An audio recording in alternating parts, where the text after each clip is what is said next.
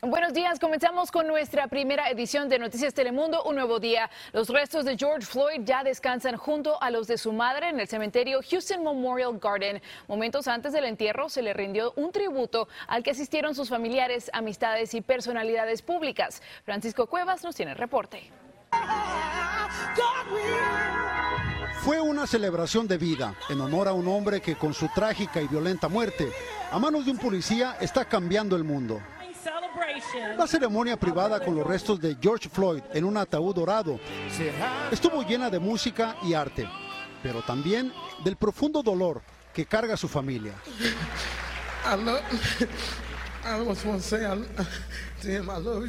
Su hermano se despidió llorando y le agradeció haber sido su propio superhéroe.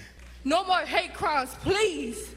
Someone said make America great again, but when has America ever been great?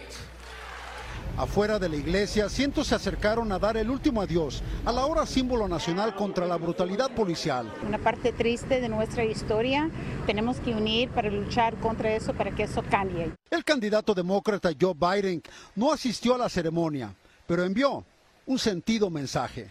Gianna, as I said to you when I saw you yesterday, you're so brave. Daddy's looking down, he's so proud of you.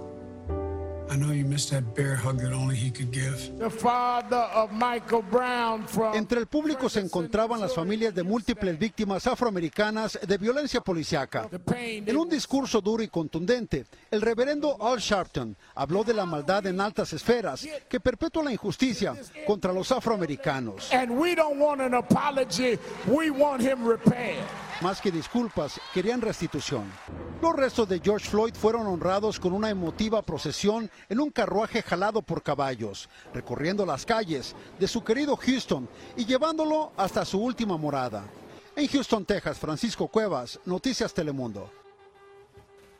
Y bueno, durante el funeral de Floyd en Houston, el alcalde de la ciudad hizo un esperado anuncio. Sylvester Turner dijo que prohibirá las prácticas de estrangulamiento como procedimiento dentro del Departamento de Policía. Él agregó que con el decreto que emitirá, los agentes de policía deberán dar una orden de advertencia antes de disparar contra alguien durante un operativo. Las medidas hacen parte de una propuesta de reforma que Turner quiere promover en la ciudad y para lo cual creará una fuerza de tarea conjunta.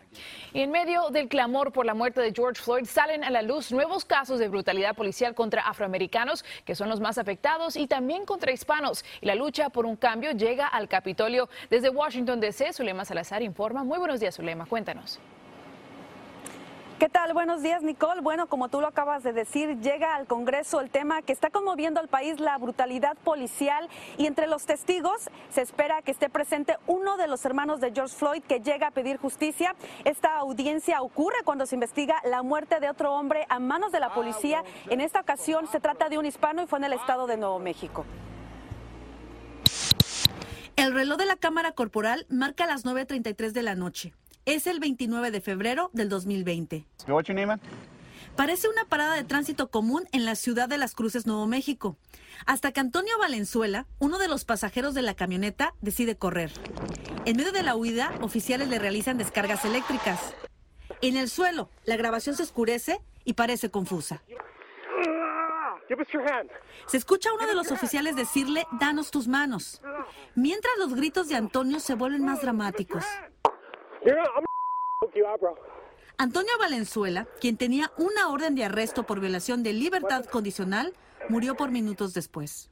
El médico forense definió su muerte como homicidio. La causa, lesiones por asfixia.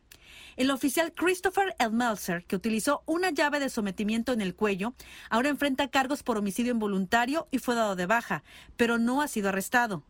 El oficial a través de su abogado dijo tanto como durante la academia como después recibió entrenamiento sobre la maniobra apegados a las políticas del Departamento de Policía de las Cruces. Hoy el abogado, acompañado de la familia de Antonio, criticó que al oficial le estén poniendo el cargo más pequeño que podrían darle. Mientras, en la ciudad de Vallejo, en California, la familia de este joven suplica justicia. Sean Monterrosa murió a tiros por la policía de esa ciudad el 2 de junio, en un lugar donde se realizaban saqueos. Sean corrió y se arrodilló, pero oficiales confundieron un martillo que cargaba en su bolso con una pistola. Cuando se arrodilló y se puso las manos arriba, se fue con Dios.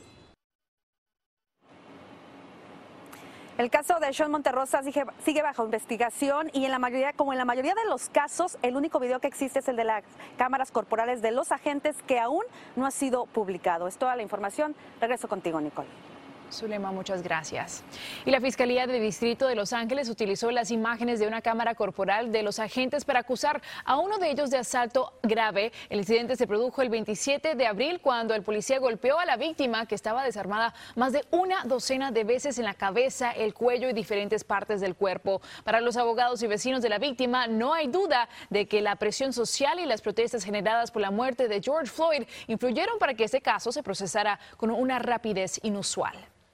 El muchacho no metió ni las manos ni hizo nada para provocar y siguió atacándolo porque es lo que es atacar.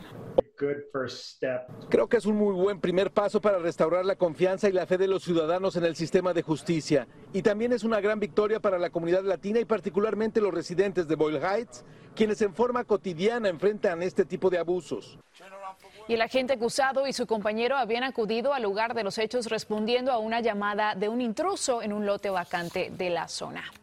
Y los expedientes disciplinarios de los agentes de policía de Nueva York ya no serán secreto. La legislatura del estado aprobó derogar la ley que mantenía esta provisión y que hacía tiempo había sido elaborada pero nunca sometida a la votación de la Cámara. Los legisladores también pasaron otras medidas como prohibir a los agentes que apliquen llaves de estrangulamiento, garantizar el derecho a grabar la acción policial y facilitar la presentación de demandas contra personas que hagan denuncias racistas. Y el Departamento de Policía de Phoenix, Arizona, anunció que a sus oficiales ya no se les permitirá usar la controvertida técnica de presionar el cuello al momento de practicar detenciones. La medida entra en vigor de forma inmediata. El departamento añadió que suspenderá el entrenamiento de esa técnica que corta el flujo de la sangre al cerebro.